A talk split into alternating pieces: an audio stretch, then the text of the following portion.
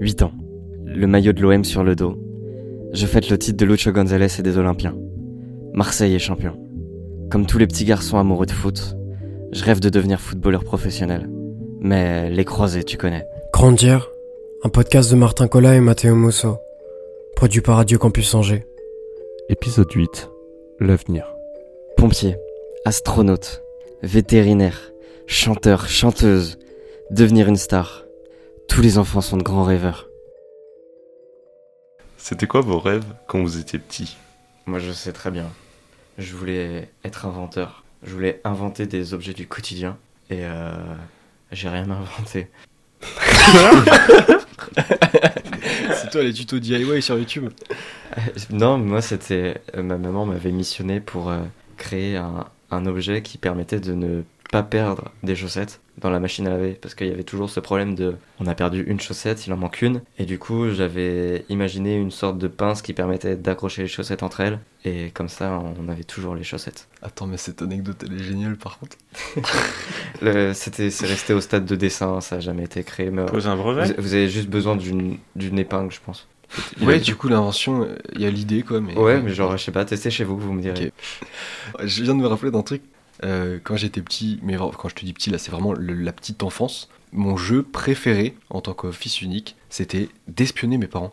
Et j'avais un attirail, si je crois que j'en ai déjà parlé en plus, j'avais un attirail de jouets pour euh, espionner mes parents, genre tout ce qui va être jumelles, talkie-walkie. J'avais des détecteurs de mouvement que je positionnais, j'avais un espèce de mini ordinateur qui me disait quand ça passait et tout. Enfin, c'était un truc de fou. Et du coup, je m'imaginais plus tard devenir un espèce d'agent secret en mode euh, Daniel Craig, tu vois.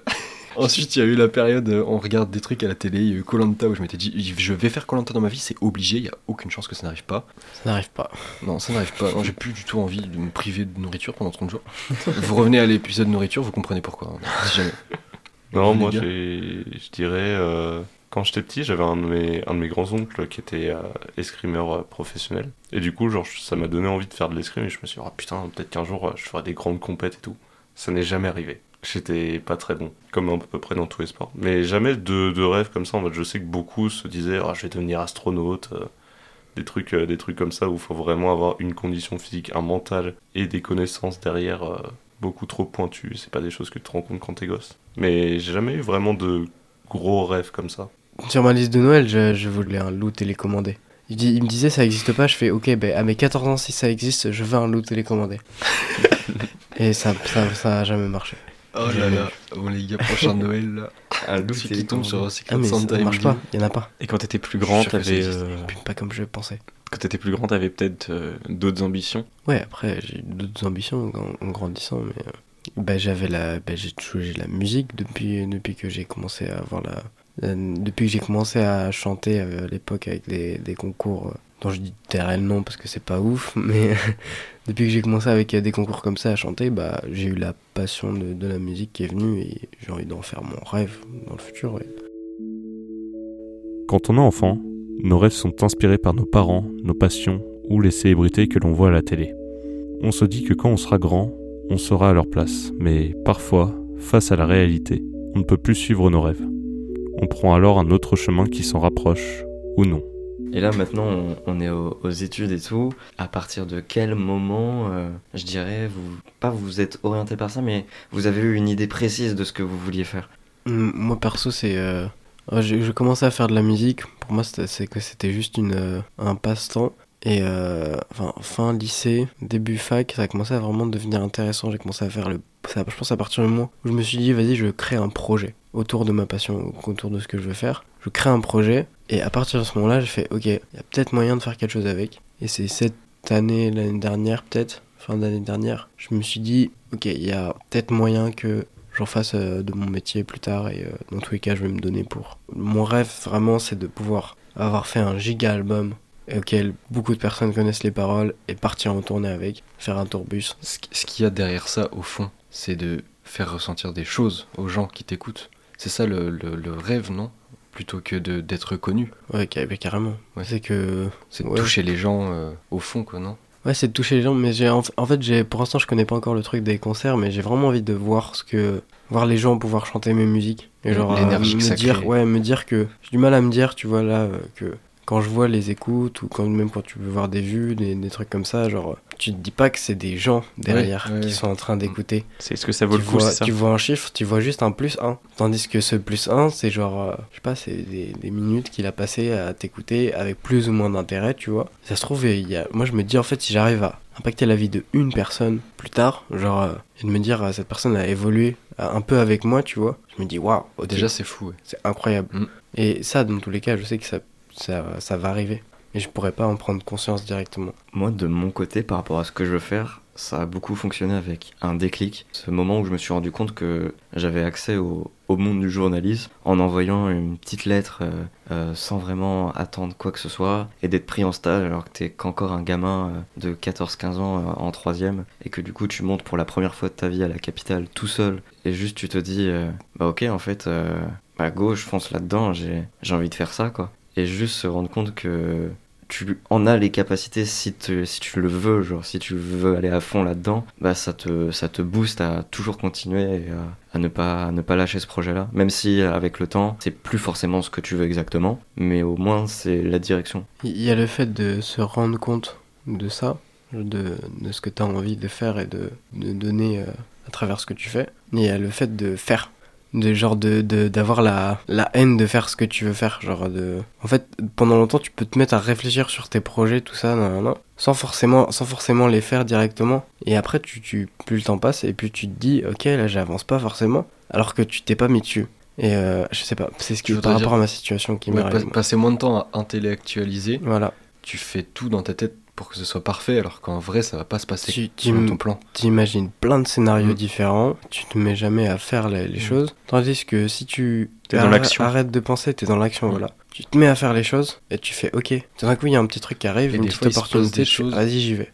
Encore plus folle que ce que tu avais pu imaginer quand tu pensais. Ouais. Faut faire. Et du coup, euh, je parle pour un peu tout le monde. Vous avez chacun votre euh, vision de là où vous voulez aller. Mais euh, je parle personnellement, je pense qu'on vise tous, comme le disait Martin, un cercle précis sans savoir trop où on va. Mm. Et en fait, on a une direction. on appréhende plus ou moins l'avenir parce qu'on se dit, alors peut-être que je serai dans tel milieu, mais ça peut être le milieu voisin ou un autre milieu que on découvrira tous plus tard. Complètement. Et ça, pour le coup, pendant des années, je me suis énormément cherché, je me cherche encore, à envier les gens qui avaient déjà, jeunes, une direction. Quelque chose qui les, qui, les tenait, une passion, un rêve, quelque chose comme ça. Et je pensais que moi, j'en avais pas du tout. Parce que j'associais euh, ça à une activité, quelque chose de concret. Alors qu'en fait, je me rends compte maintenant que s'il y a bien une direction dans laquelle je vais aller, certainement, c'est dans le fait d'aider les gens, ou j'en sais rien, d'aider les animaux, mais d'être dans, dans l'aide à quelque chose, de, de sentir que je suis utile, que je défends une bonne cause. euh, et et c'est ça ma direction, comme tu ça Et qui- là-dedans, il y a plein de choses, c'est vrai. C'est ça qui te tient en éveil? Ouais, qui, qui me motive, qui me fait me dire, ok, l'avenir est envisageable. S'il n'y a pas cette espèce de direction commune, je, je, je sais pas, j'ai j'ai rien d'autre et il n'y a rien qui me motive. Quoi. Comme dans l'épisode précédent, on discute avec Louis, porte-parole de l'association Nightline. Je m'appelle euh, Louis, j'ai euh, 24 ans et euh, je suis bénévole euh, écoutant euh, à Nightline depuis euh, maintenant un peu plus d'un an.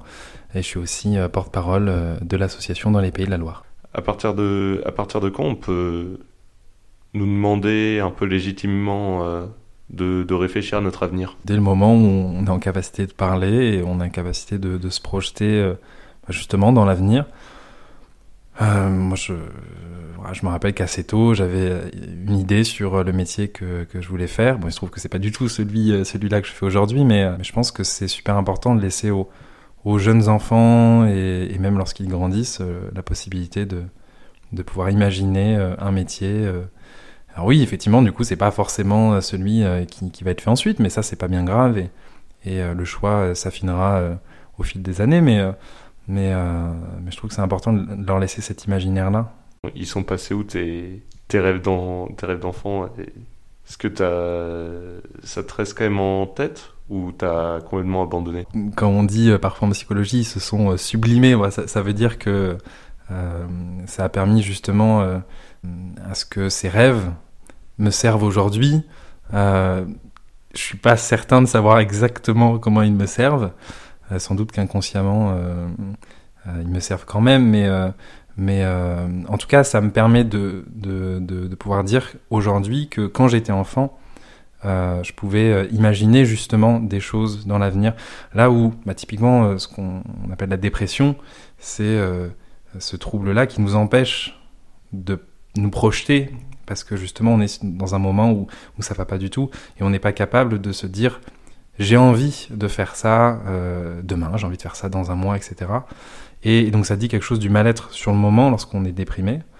Euh, et donc, quelque part, de dire que j'ai eu la chance de pouvoir euh, me projeter et imaginer pas mal de choses, c'est de dire que bon, j'étais, euh, voilà, j'allais plutôt bien. Mais après, il peut y avoir l'effet inverse aussi, c'est de, de, de, de vraiment rêver, et rêver peut-être trop haut, et de se rendre compte au moment où on arrive, on grandit un petit peu et on rentre dans les études, ben, on fait face à une réalité qui est celle de- des études, qui est celle de peut-être de, de, de se dire que ce qu'on avait imaginé et, et le, je sais pas, le, la réussite professionnelle qu'on aurait aimé, bah, peut-être qu'on on l'a pas forcément, ou en tout cas on l'aura pas forcément tout de suite.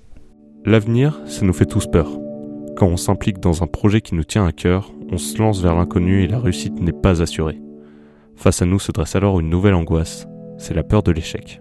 Est-ce que l'avenir, ça vous angoisse un peu? Je pense, oui, un peu tout le monde. de manière globale, hein, que ce soit enfin sur Dans tous les domaines. dans tous les ouais, dans tous les domaines, parce que ça, ça peut être angoissant parce que c'est quelque chose qui est relativement lié à l'inconnu et en même temps euh, les finalités de ces choix-là, on on n'a pas forcément euh, le moyen de d'y parvenir. Je sais pas comment comment dire ça, mais on dépend de beaucoup de gens pour accéder à ce dont on a envie. Moi, ça me fait pas peur. Justement, genre là, tu vois, t'es en train de parler d'inconnu. Moi, l'inconnu, genre, c'est. Je trouve ça plus excitant, tu vois, de me dire, bah, je sais pas du tout vers quoi, vers quoi je pars. Je suis d'accord. Genre, si ça se trouve, euh, ça se trouve, genre, tu vois, je vais me foirer complètement, bah, c'est pas grave. On, on rebondit direct, on repart sur notre projet. Il n'y a pas de moment où juste je me laisse, euh, je me laisse un peu, genre, euh, porter par le vent, tu vois. C'est.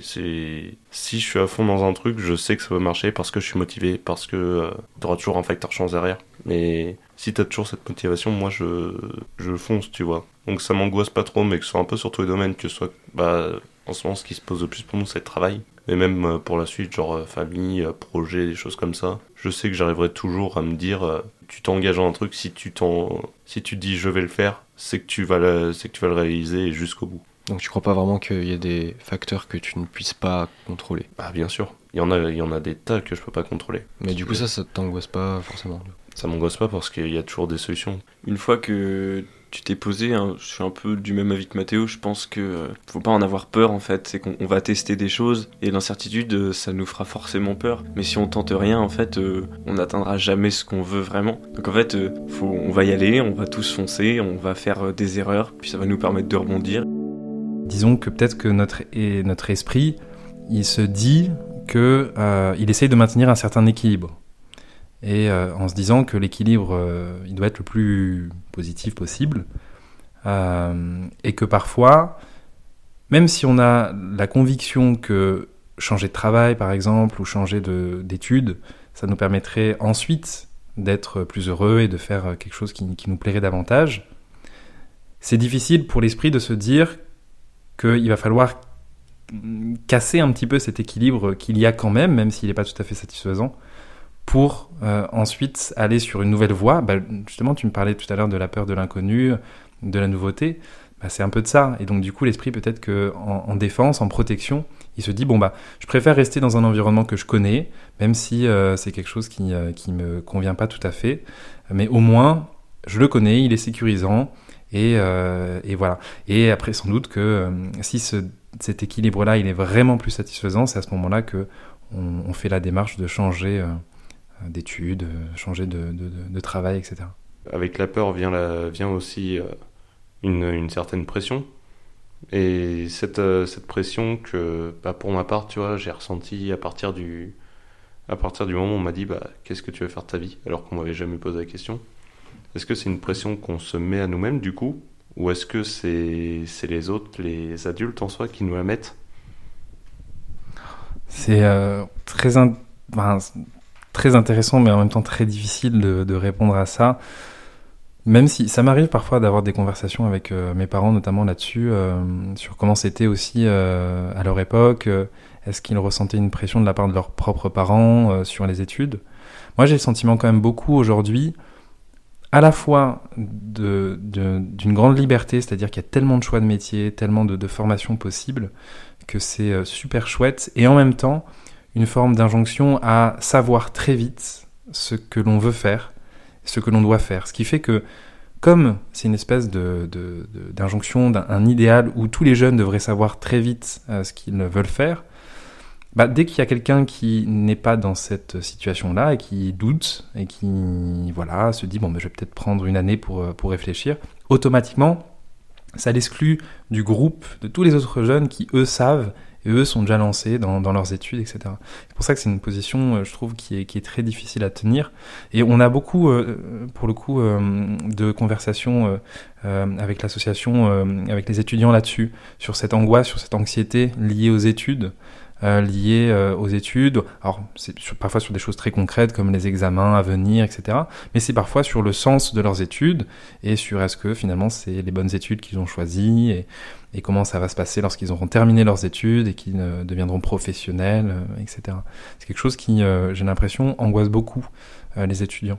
Et comment on peut, on peut réagir tout simplement pour, pour éviter cette, cette pression ou l'enlever complètement? Nous, ce qu'on essaye de faire là avec l'association, c'est vraiment leur proposer cet espace d'écoute dans, dans lequel ils vont pouvoir parler voilà, vraiment de tous les sujets qu'ils ont envie d'aborder et savoir qu'il y a quelqu'un qui, qui peut les écouter euh, sans les juger, en étant bienveillant et euh, euh, en étant, on a une particularité aussi euh, avec la ligne d'écoute, c'est qu'elle est non directive, c'est-à-dire qu'on va poser des questions assez ouvertes, ce qui va permettre aux, aux étudiants qui nous contactent de, de, de pouvoir vraiment extérioriser tout ce qu'ils ont à, à dire et, aussi de pouvoir les relancer sur ce qu'ils sont en train de dire. Si tu veux, c'est vraiment pas les bénévoles qui prennent les appels qui vont orienter la conversation, mais vraiment l'étudiant qui restera maître de la discussion.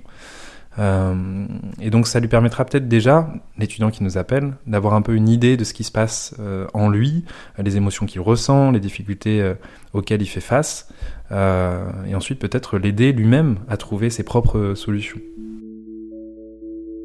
La question qu'on se pose, c'est doit-on faire un métier par passion ou faire un métier pour faire un métier? À titre personnel, je veux faire un métier passion car j'y trouve du sens. Ça me comblerait de bonheur.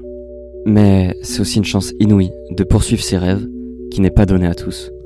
Vous allez vers un avenir qui est plus lié vers euh, l'argent, le, le, le bonheur, ou enfin je sais pas, c'est quoi vos objectifs un peu euh, en termes d'accomplissement de, soi euh, par le rapport à bonheur, vraiment le bonheur. Parce que pour moi, le travail, c'est, enfin, c'est comme j'ai expliqué, moi ma, moi, ma vie, ça va être beaucoup de finalités. Enfin, pour arriver à la finalité, il faut plusieurs objectifs remplis. Le travail, bah là, c'est dans quoi on est en ce moment, c'est euh, avec nos études arriver à se diriger vers le, vers le bon projet. Moi, j'ai, changé. euh, je pensais faire des sciences, tu vois, quand, quand j'étais petit. Maintenant, je me retrouve à faire de la com et du marketing. Mais ça, c'est un objectif qui va être atteint si j'arrive à atteindre le boulot de mes rêves. Mais je peux pas être heureux seulement avec un travail, j'ai besoin de projets derrière. Comme là, ce qu'on est en train de faire ensemble, j'ai toujours eu cette passion, tu vois, de faire euh, du cinéma et de l'audiovisuel en général, tu vois. Faire un podcast, pour moi, c'était un truc inatteignable dans ma vie. Et c'est grâce à grâce à Martin, tu vois, qui était passionné par ça, et même avec vous, on peut enregistrer des épisodes, tu vois. Ça me permet d'accomplir un projet qui va aboutir à ce que je sois heureux, tu vois.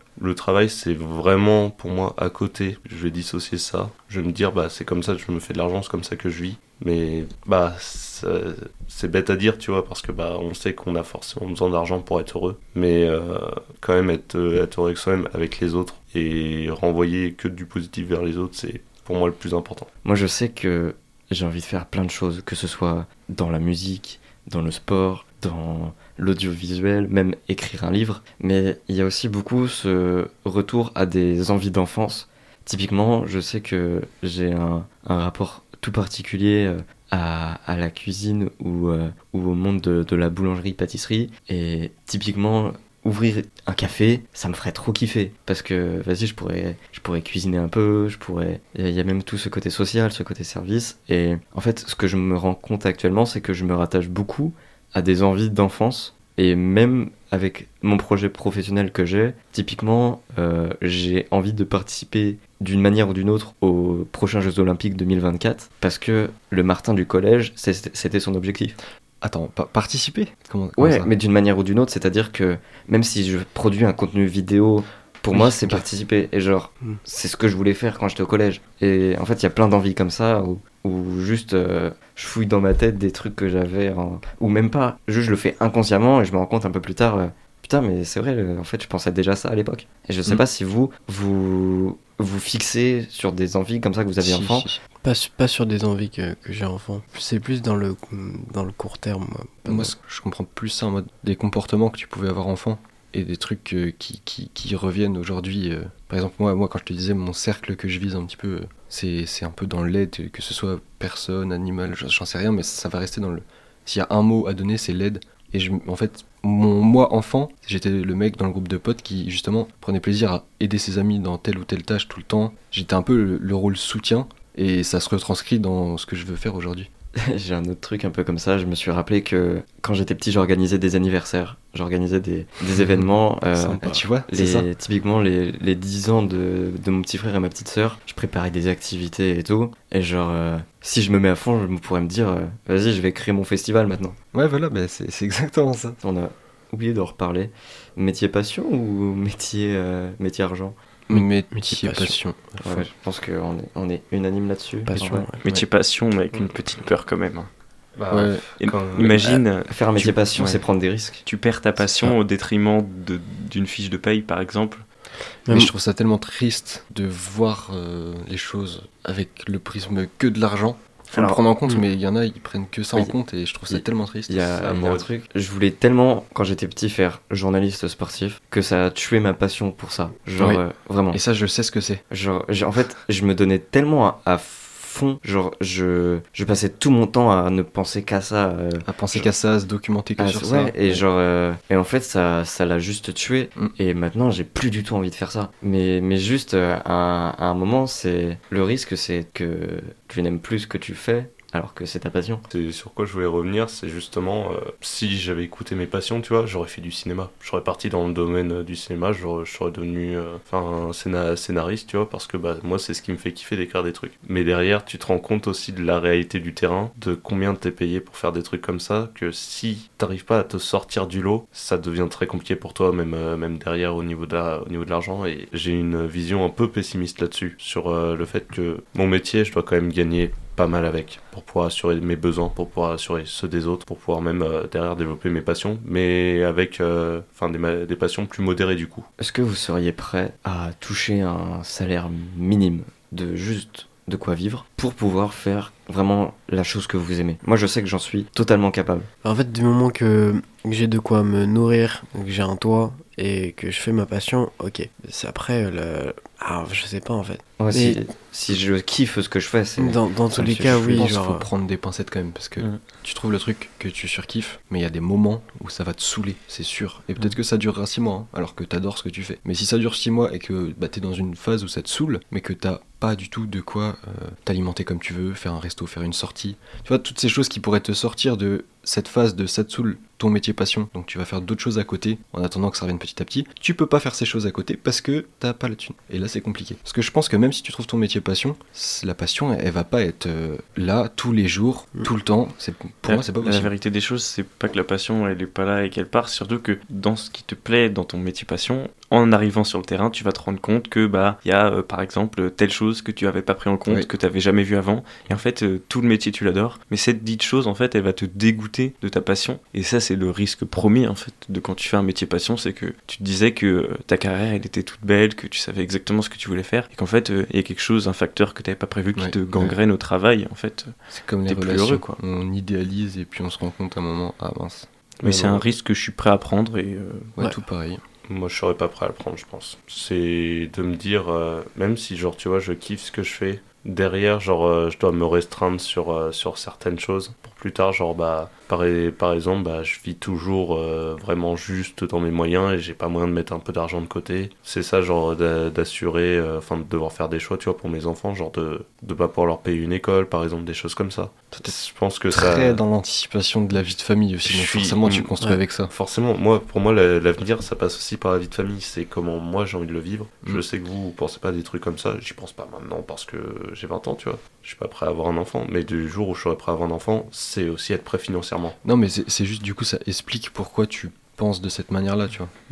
Après, c'est des questions euh, que tu te poses, mais est-ce que potentiellement tu te verrais à un moment de ta carrière, je sais que ça arrive beaucoup dans le monde adulte, tout arrêter et te reconvertir dans justement cette dite passion. J'ai beaucoup de gens autour de ma famille, voire même mon père, qui par exemple a choisi de faire un métier basé sur euh, un revenu stable et euh, avoir euh, de quoi il faut pour s'occuper d'une famille, tout ça. Et qui aujourd'hui, je le vois, dès qu'il a un petit peu de temps, il passe son temps à le consacrer sur sa passion, à créer tout ce qu'il peut. Et à travers ça, je ressens un, pas un regret, mais quelque chose d'inachevé un peu. Mm. Et ça me rend triste pour lui. Et de ce postulat-là, je me suis dit que j'avais justement j'avais envie d'aller à l'encontre de ça. Lui, il a grandi en ayant vu euh, une personne de sa famille proche, euh, je crois que c'était même le frère de son père, qui avait été artiste et qui n'arrivait pas à vivre de ça ou qui vivait vraiment avec des maigres revenus. Et euh, il s'est juré justement de ne jamais aller dans ce milieu-là parce que justement il en avait peur. Donc c'est un cercle qui se suit avec des, des, choix qui de génération en génération s'inversent. Et je veux, j'aimerais lui prouver, si c'est possible un jour, lui prouver que c'est possible de vivre de sa passion et d'en être tout à fait heureux. Quoi. Je pense que j'aurais peur aussi de vivre de ma passion, enfin de, de m'investir à fond dedans. Et du moment où je me donne complètement à fond, je, si je me rends compte que ça marche pas, je pense qu'il y a une partie de moi qui se détruit aussi, tu vois. Mais tout à l'heure, tu avais parlé du fait de, de rebondir et de toujours essayer. Ouais, c'est un peu en contradiction avec c'est contradictoire tu vois. Mais mais je pense que ce qui te ce qui te définit de, de ce que t'aimes je pense c'est ça qui peut le plus me briser euh, sur dans ma vie tu vois. Mais t'as pas peur de d'être euh, d'arriver à la fin de ta vie et de te dire euh, oh j'avais ça que j'aurais pu faire et je l'ai pas fait. Genre, ouais, genre c'était au fond de tes tripes et tu l'as pas exploité. Je les aurais fait, mais à plus maigre échelle, tu vois. ce serait mes projets, bah, comme, comme tu en parlais avec ton père, de, des week-ends. Des projets à côté. c'est un peu de mon côté la, ma finalité. J'aurais trop de regrets de me priver dans la seule vie que j'ai, de me priver de faire ce que j'aime. C'est ça, c'est faut, oui, c'est la seule vie qu'on a. Et je pense que c'est ça la finalité, c'est d'arriver sur ton lit de mort, on va dire, tu sais que t'es vers la fin de ta vie et de te dire, putain, j'ai fait tout ce que je voulais faire. Ouais. Moi, faites une, check... partir, faites une checklist de ce que vous voulez faire.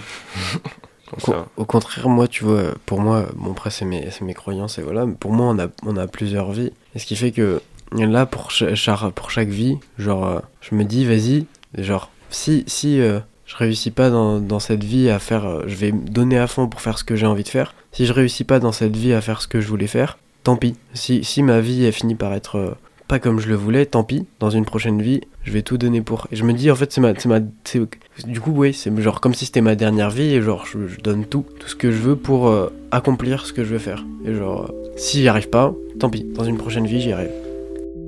L'avenir, c'est une chance. L'avenir, c'est la possibilité de devenir la personne que l'on veut être, de suivre ses passions, de faire des projets qui ont du sens pour nous. C'est la chance de pouvoir se lancer, se rater et de recommencer. Grandir, un podcast de Martin Collat et Matteo Musso, produit par Radio Campus Angers.